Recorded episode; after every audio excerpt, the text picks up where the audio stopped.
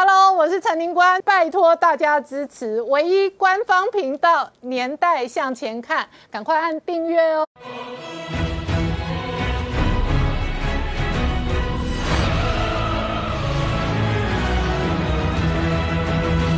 年代向前看，向前看年代。大家好，我是宁官，欢迎我们忠实观众跟粉丝朋友扫描 QR Code 订阅《年代向前看》YouTube 官方频道。我们看今天拜习高峰视讯会登场哦，不过双方各自有内部的矛盾，在美国高通膨哦，引发拜登民调破底哦。现在拜登本人哦，内外交战，而习近平呢要抢钱袋子哦，他的北京交易所开张也引发 CNN 等国际媒体的关注跟报道。同一时间，台美的国防对话也在华盛顿登场，而这一次哦，事实上哦，美国是不断的加大力道哦，在西太平洋，并且扶植台湾的军事防卫自我的能力。同一时间，另外一个重要的核心战场哦，倒数三十二天的四大公投，现在看起来民调上哦，这一个相对上绿营是不利的。不过蔡英文总统把它定调成民进党的期中考，事实上也牵动着绿营二零二二的卡位大战。而同一时间呢，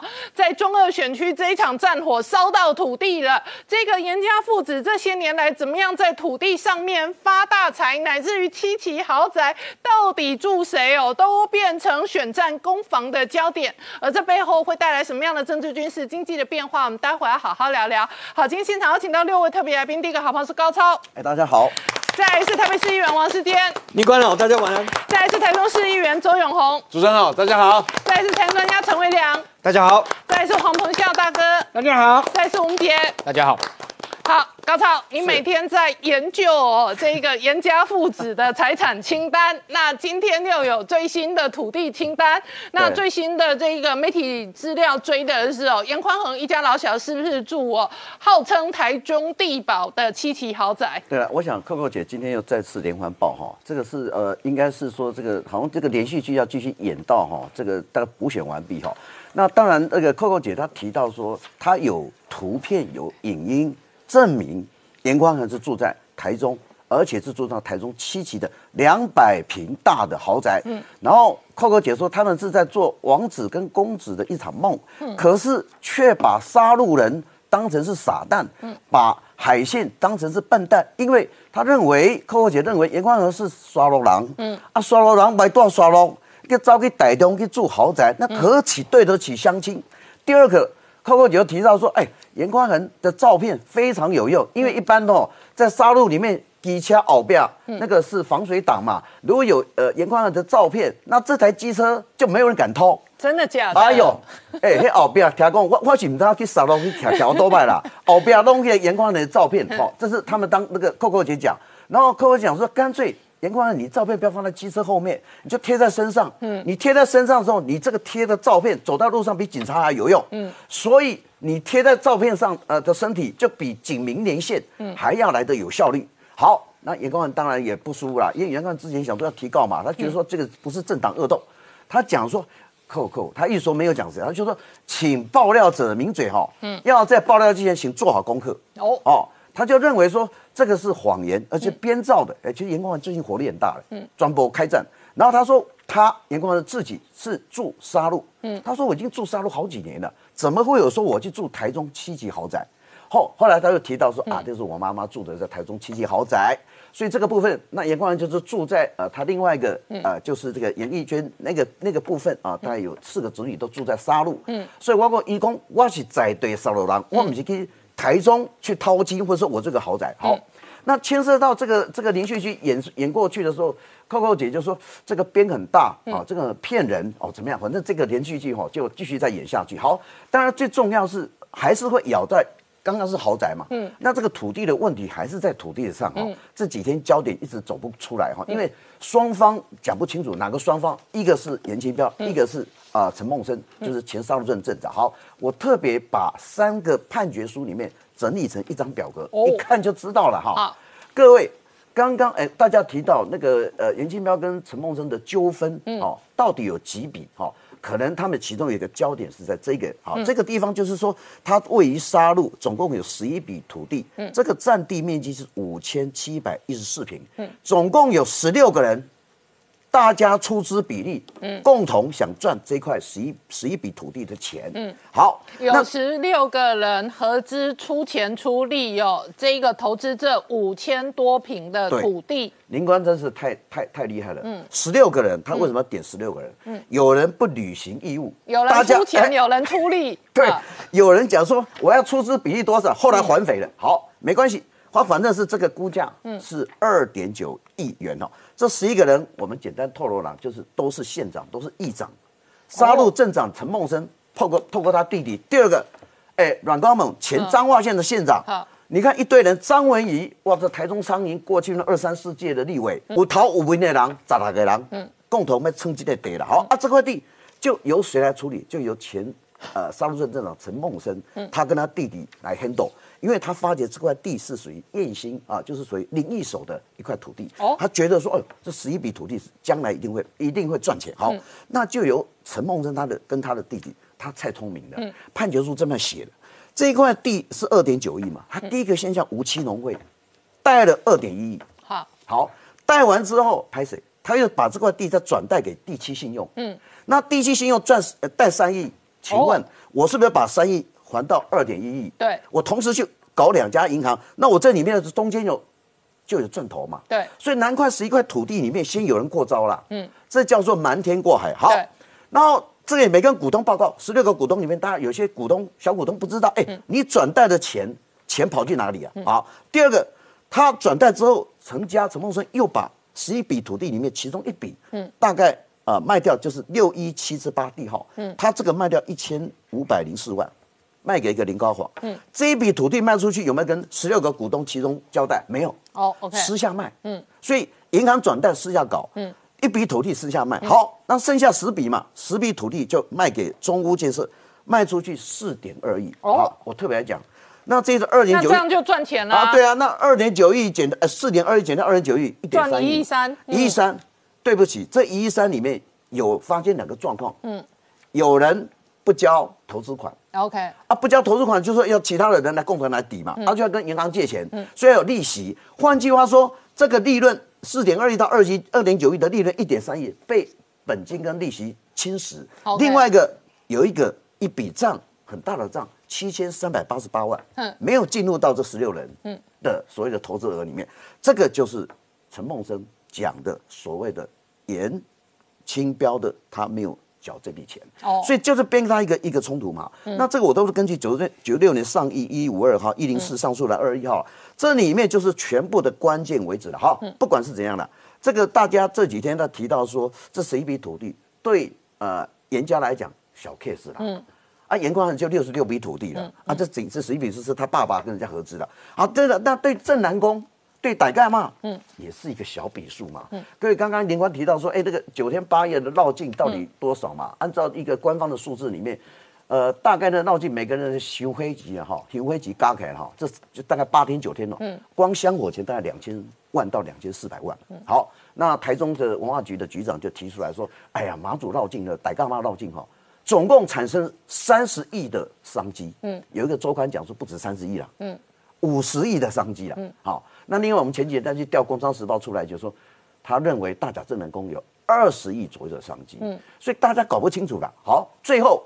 呃，不管是呃呃呃纳入绕进三十亿、五十亿，或者说报道的二十亿，嗯，镇南宫的账面永远二点九亿，哎，怪了，这个所以哈，这个有没有这个集合？没有人去集合。好，那我特别，哎，为什么可以没有人集合？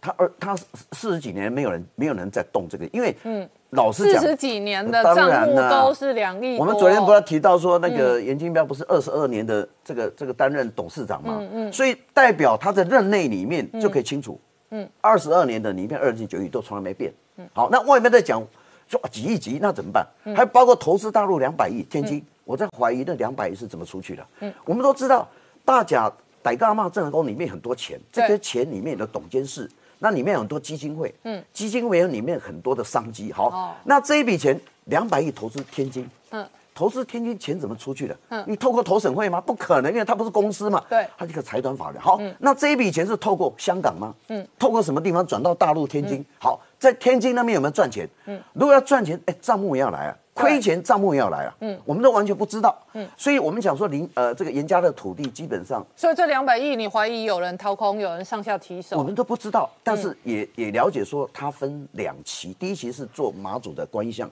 四百呃四点三二呃四十三点二米，是全中国大陆最高的一个马祖的圣像。第二个，他做第二期开发，哇，才了得。嗯，哎，你做一个马祖一个园区里面，他做什么？商贸大楼、OK 会展中心、OK，艺术中心。嗯、酒店大楼，嗯。还有很多商场。哎。啊，大家嘛信徒敢知影一关的钱吼，伊甲妈祖天的香火吼，尾啊奔着这。问得好，二零零八年曾经有要去呃呃这个大家马有公妹去呃大陆投资，那时候宋楚瑜啊，我听到一个报道。大，家嘛来讲，伊要去大陆投资哦。我跟你讲 了哈，哎，一起哎，两千零九年他的分灵，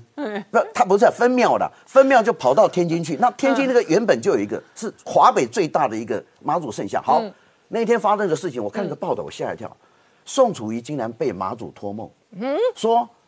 此举不宜。哦，应该要照顾所有，把这个钱放在台湾，嗯。照顾那些贫穷的，或者说呃身体有异样的，或者老弱残兵这些人。那我看到这个报道的时候，我就觉得发觉奇怪了，嗯，因为严严清标跟所有的宋楚瑜非常的好，嗯，那宋楚瑜有说，呃，他有写，而且写一个呃呃文章里面说。妈做托梦说此此举不宜啊，好，那那那后来怎么又又怎么去大陆投资？我不知道，只是说，我觉得我们宗教团体法里面没有规范所有它的金流的以及它的资金的走向。对，老实讲，你今天在国内三十一、五十有，我我。相信台湾哦，这是大家嘛的信头，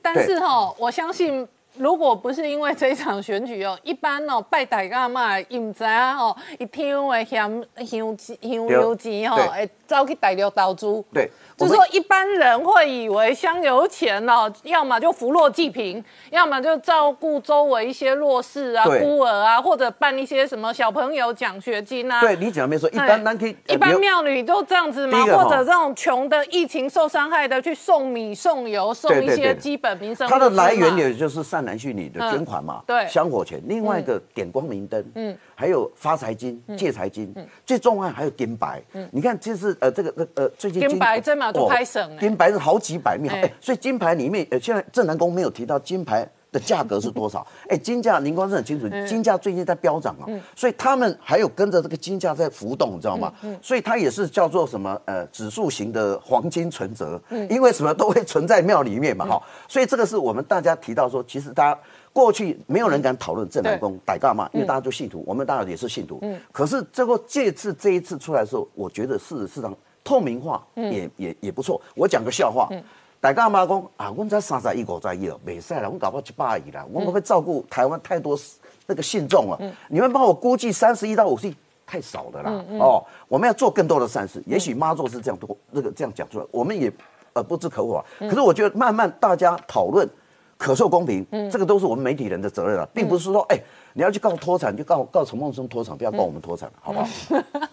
好，我请教一下这一个周永红哦，你是在地的议员哦。对刚刚讲到说严清标是海线哦，这一个几十年的地方派系的霸主，那他过去所做的土地投资哦，事实上也是我们典型在地方政治人物身上哦，都会看到很多类似这样的政商的投资。那你怎么观察严家这一次要面对的检验？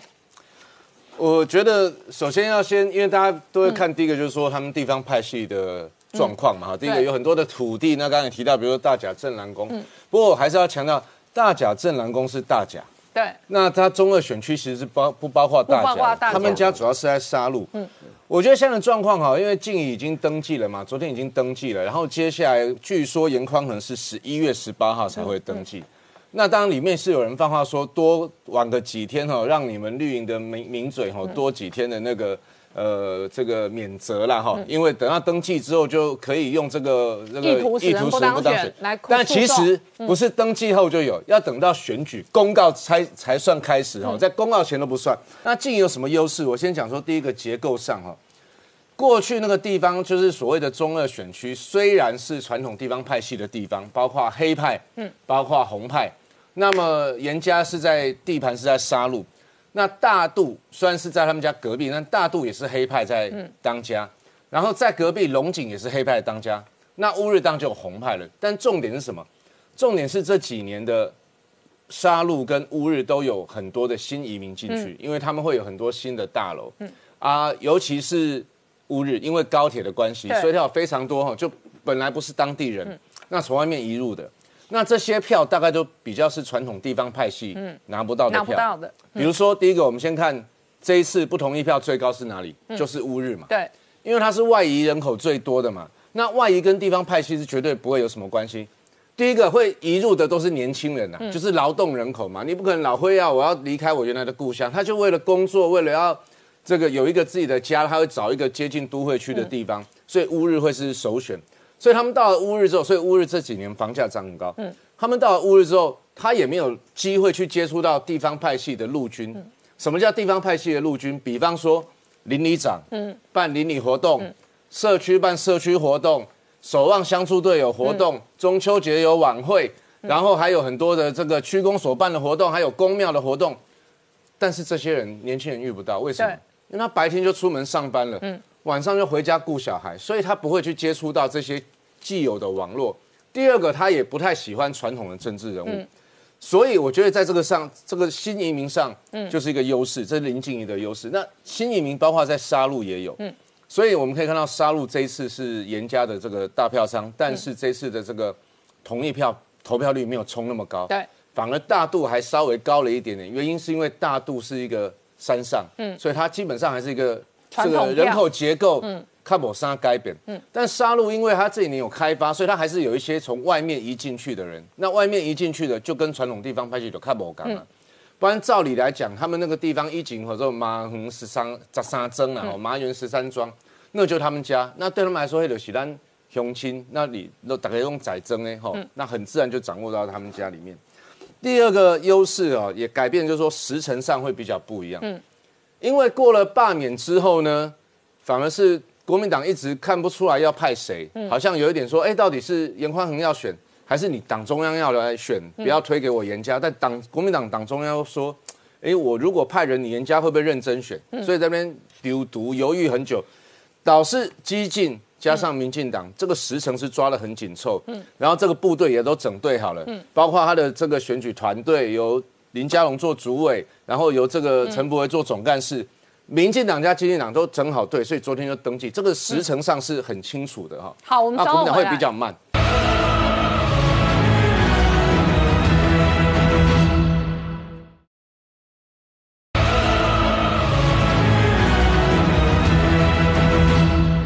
年代向前看的节目现场，我们今天聊的是倒数三十二天四大公投，蔡英文定调这个是民进党的期中考，同时牵动着明年一月九号的中二选区的补选，而严清标父子哦，现在也面对哦严肃的检验，包含了这些年来所有财产土地的累积跟投资，也包含了大甲镇南宫的资金账目跟流向。那世间议员，同时哦，在民进党内为了二零二二的卡位。事实上也有内部的内战，呃，有啊。事实上，林光，我先从哦，其实不管是公投，嗯，或者是台中的补选，那么我觉得跟呃总统阁魁的支持度回升，其实有莫大的影响。你像蔡总在有台最新的一次大型民调里面，蔡总统的支持度已经回升了四个百分点，四十一个 percent，不满意度。已经降了三个百分点，只有三十九 percent。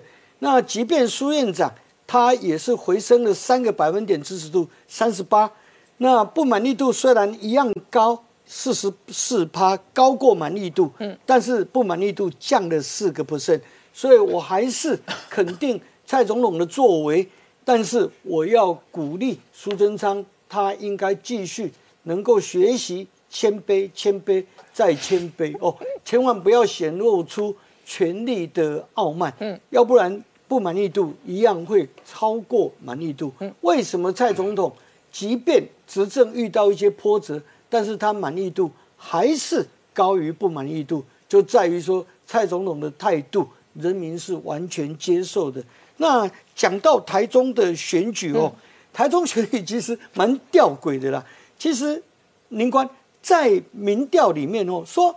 会不会帮台中中二选区带来进步与改变？在这个部分，明显的林静怡是四十七点五，多过严宽仁的四十七点一。嗯，你看严家在台中这么强哦，但是民众还是略多于说认为会带来进步与改变的是民进党的林静怡。结果在看好度的时候，哇，一下子你认为它会带来进步与改变，但是看好度，哎，它竟然一下子就低了百分之十，就低于严宽仁的四十六点五七。这是非常吊诡的事，也就是说，民众其实渴望进步与改变，但是并不看好说我们在这一次能够扭转严家在地的气势。嗯，这一点是蛮怪异的。那我在想，跟投票日期也有关系了。嗯，因为这个投票日期，我们的中选会选在一月九号。您看多巧哎，好巧不巧，一月九号刚好隔一天啊。就是各大学期末考一一整个礼拜期末考的开始，你看从台中的东海啦、中山，一直到东部的东华或者南部的成功大学，那台北的我们就以台大为例，台北的学校是从一月五号就开始考，考到一月十一号，所以一月九号刚好在那当中，嗯，也就是说，所有年轻学生们、年轻族群们。如果想要回到哎家乡来表达这一次投票意向的时候，事实上他们是有困难的，因为遇到了期末考。那年轻族群们有的已经非在学的，在地工作的那也是啊，因为在月底就要旧历年过年了，那所以一月九号刚好各公司哦各工作诶的那个正忙的时候。所以他们也走不开，也不可能说啊，为了一个投一次票，嗯那专程又回家了一次。所以年轻选票在这一次会受很大的影响。世间议员，我问你哦，那中二选战现在打的比四大公投还要热闹，这会影响到公投的投票吗？啊，事实上或多或少会影响，但是也基于因为蔡总统跟苏奎他们民调有上升之后，所以我们定位的公投来做一次。跟选民从基层的要办三百八十场这样子的说明会，其实有达到非常大的效果。我认为在公投这一个部分，我们民进党事实上有拉开的，嗯，尤其是何氏已经非常清楚。你看何氏在这个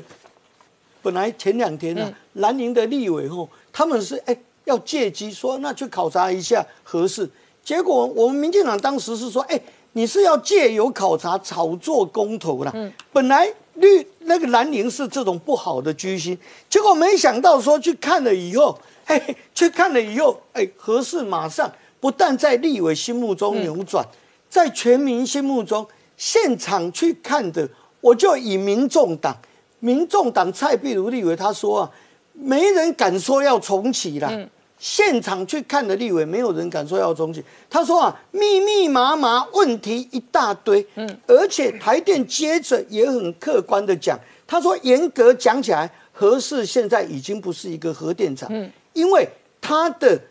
建筑执照在去年底就到期了，而且燃料棒在今年三月已经完全运出去。最主要，核四在。当时在测试的时候，它一号机测试运转没有通过，二号机施作还没有完成，所以是更当天呐去现场去探勘的时候，竟然还大辣辣的长达两公里的 S 断层，还被大家看到了，它是穿越这个整个诶呃汽机厂的厂房。所以这是非常严重的事情，让我们民众完全呈现在民众的眼中。当然了，台电跟一些保守人士，他们还说了，他们这个永和人士赶快就说，他说如果啊和重启合适的公投如果没有过，两千八百三十八亿的台电的负债，合适的这两千八百三十八亿，他说那就要转嫁到电费上，分摊到电费上，您看。我们两千三百万国人的生命，嗯，不只值两千八百三十八亿，嗯，所以就放手过来吧，嗯，该我们民众承担的，我们为了我们的生命安危、我们的财产、我们的下一代，我们都希望说，只要不重启，该多少负债，那你就分担给我们两千三百万人，算下来，我们每一位国民才分担一万一千元，一万一千元来拯救我们的环境，拯救我们的生命。我想全体国人都接受的。好，世坚议员，我请教你哦，四大公投哦，民党如果过两关，会如何牵动未来的政治的布局？会不会联动到二零二二的选战？林官，我觉得哦，一开始我们民进党标准定得过高，嗯，我们认为说四五百万票太高，哎，要打几折？这个打对折这个票两百五十万票。我我认为，但是我认为哦，这两项嗯能源政策就是合适不再重启，那三阶应当做这一个部分，我想民众其实是同意的。嗯，他会认为这两项的公投是没道理，他会同意这两项都应该不同意国民党现在的提案。但是另外两项，因为来租的部分已经被过度妖魔化，我们民进党只能试着就是让更多的民众去理解。嗯，还有公投绑大选，因为日期的问题，这是技术上的问题。我个人过去，我跟很多我们民进党很多人一样，我们强烈当时就是强烈在主张要公投，嗯所以在这个部分，我们认为说那就由人民来做决定。但是只要这两项最重要的合适跟三阶这两项哦，如果能够不同意他们的提案，能够我们民进党胜利的话，我在想葛奎，嗯这个在续任应该是没问题的。好，我问高超，阁魁续不续任牵动二零二二卡位大战？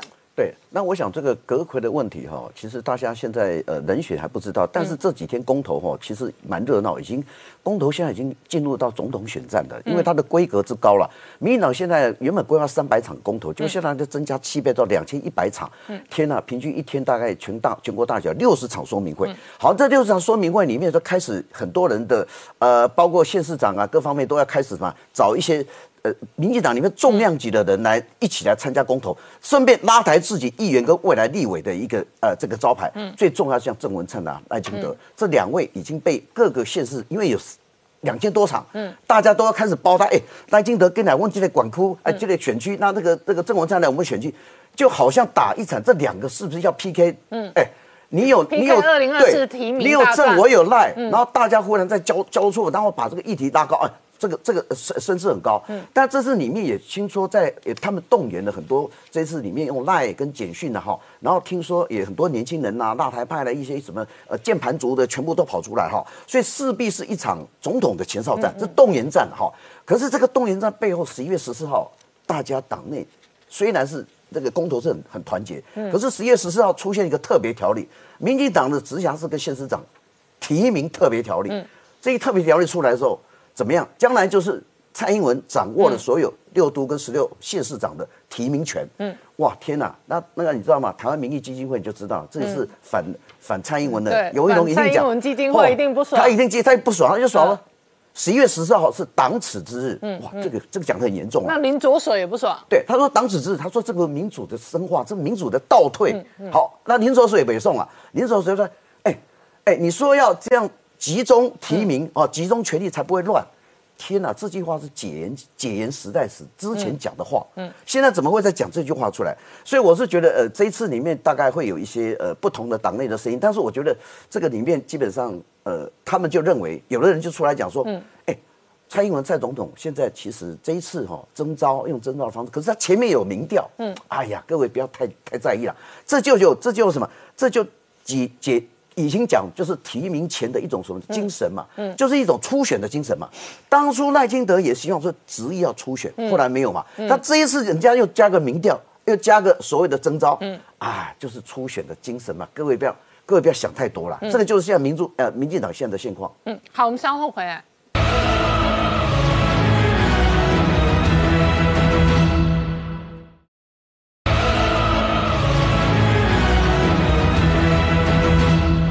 年代向前看》的节目现场。我们今天聊的是拜习会今天登场，彭笑大哥怎么观察今天的拜习高峰会？是的，而这场高峰会呢，这个呃，中共的说法是美国的要求，美国有求于我们。事实上啊，这大家都知道，呃，其实有很长一段时间啊，连中共的大使都见不到美国的官员，美国根本啊就不理中共。那么现在呢，等于是说这个拜登他上台有十个月了，而且呢，几乎他把所有的局都布好了啊，整个呃不但是印太地区亚，包括是欧洲啊，都站到美国的这个阵线来，一切都布好了以后，然后才跟中共来举行这个高峰会。但是在这个高峰会里面，坦白讲，所有的议题之前的这个参谋作业，手下的啊，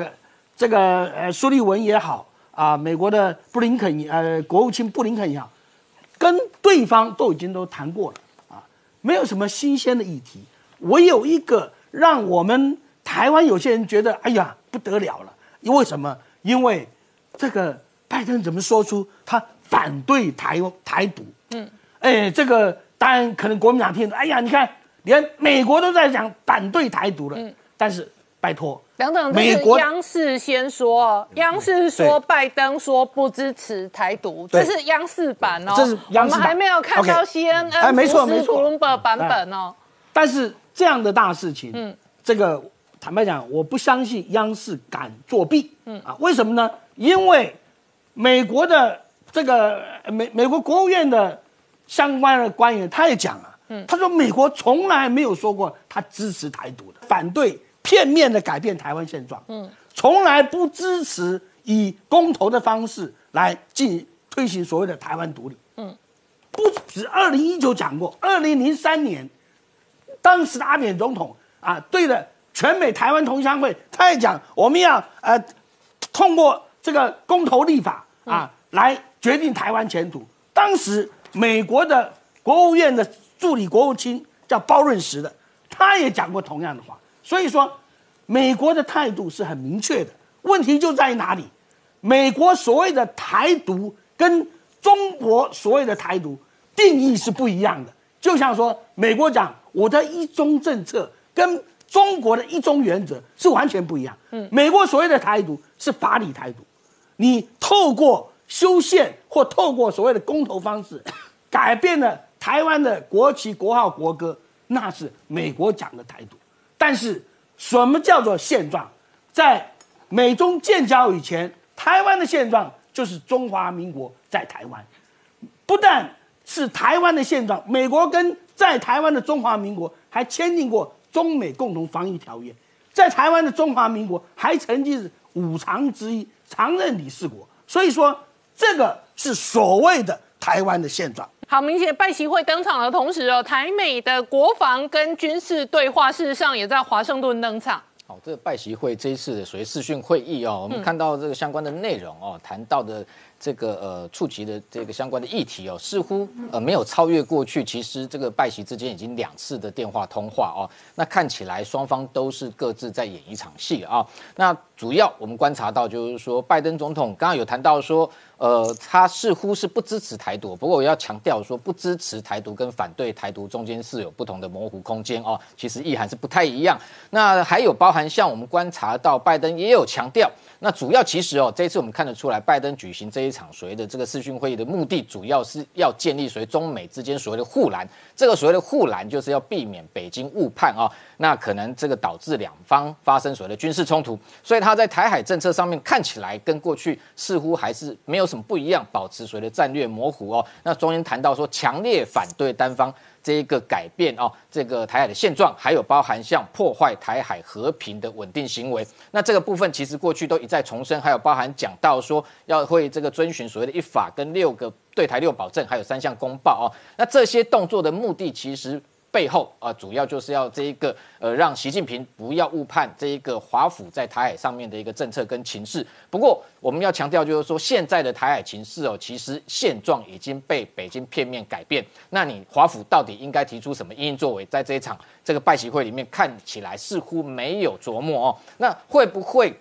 拜登也是采取所谓的核战两手？这个表面上说一套，实际上做另外一套，这个也是未来值得持续观察的部分。特别是战略政治上保持所谓的模糊，但是有没有可能军事战术上转向清晰哦？那这就接下来我们必须要观察的重点。那特别是今天有消息说，在拜习视讯会议之后呢，这一个美台之间可能也会举行所谓的这个国防年度的这个检讨会，还有包含政军对话啊。那这一个国防检讨会 DRTS 哦。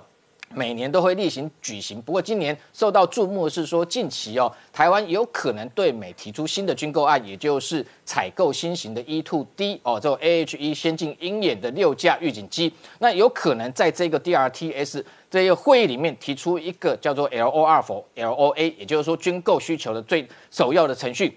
提出让美方审核之后呢，明年台湾的空军可能就会针对这个建案，二零二三年可能就会编列预算采购哦。那所以这一个动作当然也是北京持续在观察，说拜登在这一次会晤之中，似乎看起来表面上讲说不支持台独，然后维持所谓的现行的台海政策，但军事上、战术上有没有可能还是持续在提升台湾的自我防卫能力？这个也是北京关切的重点。所以中国的官媒《环球时报》。近期针对这一个台湾可能跟美国采购六架 E-2D 先进鹰眼鹰眼的这个预警机哦，也提出了相关的这个评析哦。那非常罕见，也坦诚说，这样的一个先进的这一个预这个预警机哦，有可能对中国发展的逆中战机歼二十有一定程度威胁，而且他还强调说，这个是必须客观承认哦。那为什么说这个 E-2D 对歼二十可能会存在威胁？歼二十它主打就是它逆中，不过它的逆中能力当然受到外界的质疑，包含像。它前面的前置压抑非常可能让它逆逆中的性能曝光哦，那再加上它没有办法超音速巡弋哦，开了后燃器也有可能让它的逆中的一个性能消失。那这样的 E-2D 的新先进的这个预警机哦，当然最重要是说上面采取的这个 APY 九型哦，这个主动相位阵列雷达，也就是 ISA 雷达哦，跟我们现在这个国军使用的 E-2K 哦，还是采用这种所谓的机械式这样这个 APS 一四五型的雷达哦，是有很大的一个性能上的一个这个。这个提升，那等于说对于这种所谓的这个比较小的 RCS 值目标吧，像无人机或者是像逆中战机来讲，能够更有效侦测，而且更重要是说，它可以导引海空来联合作战。对于海面的这些所谓杂波或甚至地面杂波，它可以有效过滤之后，可以去侦测这些可能敌方远距之外的目标。所以，如果获得六架这样的一个 E-2D 的预警机，对未来解放军企图用歼二十哦对台进行所谓的逆中突袭、踹门这样的动作。能够更有效的一个侦测哦，那当然这一个军购案会不会在这 DRTS 里面提出？我认为可能性的确非常高，因为这次台湾派出的，包含像国安会副秘书长，甚至国防部的副部长啊，那这国防部副部长过去还是空军出身，他对于 E-2D 的预警机的需求，我想应该是相当的清楚哦。那这样的一个军购案的一个连接，当然也表示说美方可能军事上还是会持续对台湾哦。进行这个所谓的这一个自我防卫能力的提升，那台湾自己本身的部分，现在拥有的这个相关的防卫作战力量啊，最近来讲也外界关注到说，原本哦前两年解放军透过不管是轰六或者运八哦，从台湾东面绕行对台到绕岛这样的动作，那让台湾的防空部队的一个兵力部署有所调整，那包含调遣了一支飞这个爱国者三型的这个防空飞弹连到台湾的东部。近期因为天空三型的战备哦，其实已经陆续可以这个成熟，等于说爱山又这一个呃，等于说调回来这个这个北台湾，那等于束手包含像在新店、南港、万里这些地方，那主要的目标就是避免啊，解放军透过不管是空中或者是海上的兵力，直接长驱直入突穿这个淡水河口哦，所以这个部分等于主要就在因应这个北京对台可能的反斩首的攻势。好，我们稍后回来。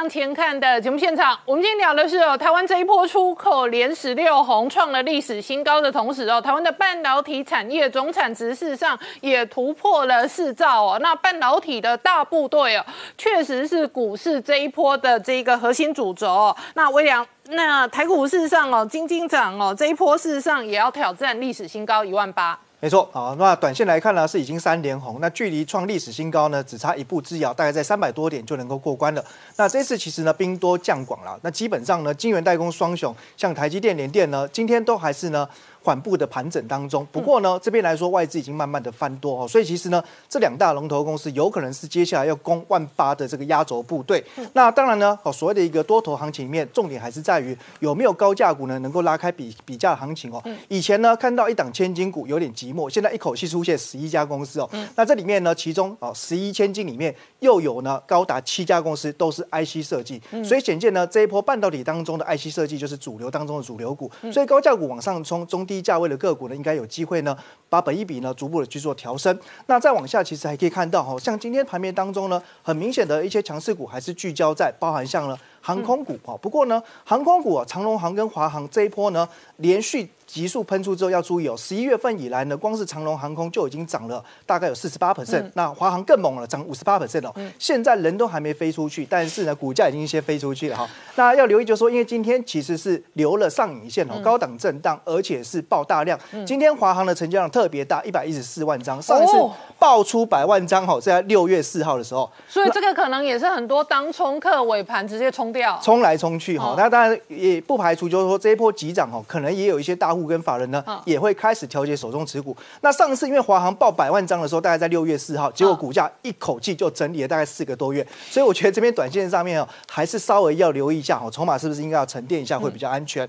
那弱势股的部分可以看到哦，原先涨多了，就像这个元宇宙概念股，宏达电、威盛哦。那这边来说，呃，强势股应该要沿着五日线，但是目前来说，两家公司五日均线都已经跌破，恐怕短线上面也应该要稍微做一下筹码的沉淀换手。那如果我们看到目前整个呃产业面的一个状况来说，呃，马来西亚这一波呢，诶是全球呢晶片缺货很严重的一个国家，但是目前到十月底来说，它的一个生产力已经百分之百的恢复。今年的一个产业来说是上肥下瘦，但明年有可能会慢慢的逆转，因为呢晶片的一个供应会开始。逐步的缓解，解决燃眉之急。那所以呢，其实从今天呢呃有关于伺服器的一个远端控制晶片五二七四的信华，它股价能够涨停还创历史新高，就代表呢，其实伺服器接下来的一个产业前景有机会上修。从从第四季原本预估呢是出货季减两趴，变成呢是季增两趴。那另外呢，包含汽车大厂像福斯或丰田呢，都已经认为呢第三季就是最坏的一个情况已经过去了。所以未来来说，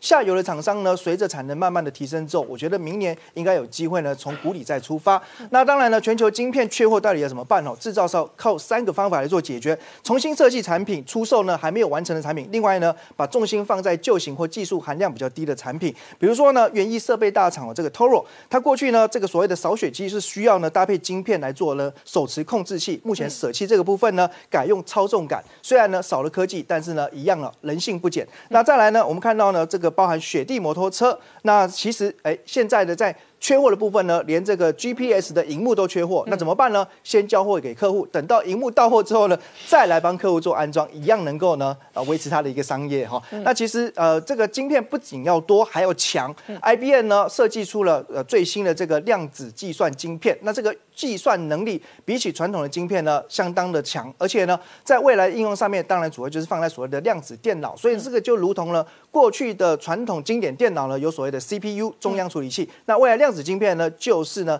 被视为一个新一代的杀手级的晶片产品。不过呢，它的一个生产难度高哦，所以后面呢，能不能在明年开始形成发酵，还是有待观察。那三星的这个呃李在镕呢，最近哦刚到北美去做一个啊访问。那最主要两个目的，一个就是确认半导体的一个设厂。那外界推估呢，有可能是选择在。德州泰勒县，因为这个地方来说，德州呢其实有很多的半导体的相关公司聚落在这里，包含像上游的应用材料，包含像德州仪器等等。那另外一一个问题则是呢，呃，要去洽谈哦关于这个新冠疫苗的一个采购。那这一次估计呢，可能会在美国投资二十兆韩元，也是一个大手笔的投资。那讲到投资，其实台积电上个礼拜拍板定案，要到日本呢跟 Sony 半导体呢合资新建晶圆厂。那这一次呢，初期应该是采取二十二跟二十八纳米的一个制程为主。那韩国媒体呢引用日方的一个报道哦，对于这一次的一个投资来说，可能是大有意见哦。因为第一个来说呢，呃，因为投资八千亿日元呢，其中有一半是来自于日本政府的补贴，这是空前的一个补贴金额。那未来的一个效果是不是应该要让呢政府出面说明清楚？那第一个考量是在于，因为这一次台积电的一个制程不是最先进的，它是不是真的能够带动日本的一个半导体设备跟材料商机？第二个呢，如果呢将来如果半导体产业出现反转叠价的时候，日本政府会不会为了这一笔庞大支出而感到后悔？那目前来说呢，哎，这个在 Sony 的部分来说，因为它主要是全球智慧型手机影像感测器的龙头，那三星一直想要超越，那未来呢，台积电跟 Sony 进一步合作之后，有可能把这个差距进一步的拉开。那我们再看到哈，其实联发科最近也推出了这个最新的呃天玑两千的晶片，那这个部分来说的话呢，有可能就在本周五正式跟大家见面。那外传呢先反应啊，这一波反应重新回到一千块，是因为有新晶片。对这个晶片呢备受外界期待，因为第一个来说在制程上它是全世界第一颗采用台积电四纳米生产的晶片。那第二个来说呢，所谓的非屏阵营的手机品牌，当然大部分是属于呢中国的手机品牌，他们传统上都是在上半年去做新的旗舰手机的推出，所以说明年上半年要推手机，现在第四季就要开始拉货，因此呢，联发科第四季形成淡季不淡，最近也把呢全年度的一个营收目标呢从成长四十五 percent 上修到五十二。percent，那未来呢也备受期待是在于包含在元宇宙或者说在整个 VR 虚拟实境的部分呢，联发科的一个技术都有机会呢切入到入场这边的一个商机。那另外还有就是在最近啊，其实联电呢也搭上第三代半导体的一个题材。那当然主要是母以子贵，它转投资的一个联影呢，提供六寸生化家的晶圆代工服务，进一步要转型到呢呃未来的一个碳化系氮化镓的生产。那这个部分因为联电持有它百分之八十的股权，那如果公司能够持续获利化，也能够按照权益法认列。不过要特别提醒哦，最近有一个小乌龙，就是呢挂牌公司联影哦连标涨停，但是其实呢不是这个联影哦，此联影是未上市的公司，千万不要呢跨流啊我要的亏欠哦。那基本上还有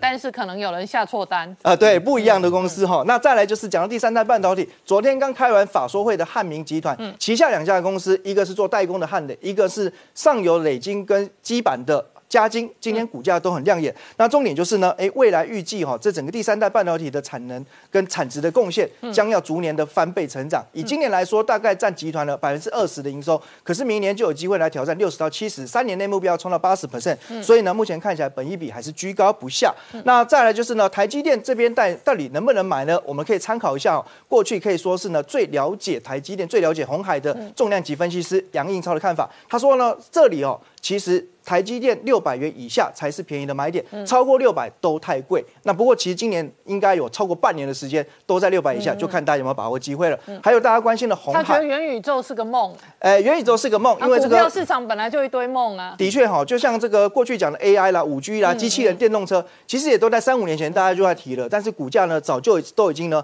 翻倍大涨，走出长多趋势。所以当然这个梦呢还是呃大家要去一步一步的去追踪股价呢日常的一个波动。但重点就是他提醒。整个股市目前来讲的话呢，最容易赚钱的时代已经过去了，因为呢，美国联准会要启动升息，那未来来说可能要留意。现在他认为股市已经走到八局下半。好，我们稍后回来。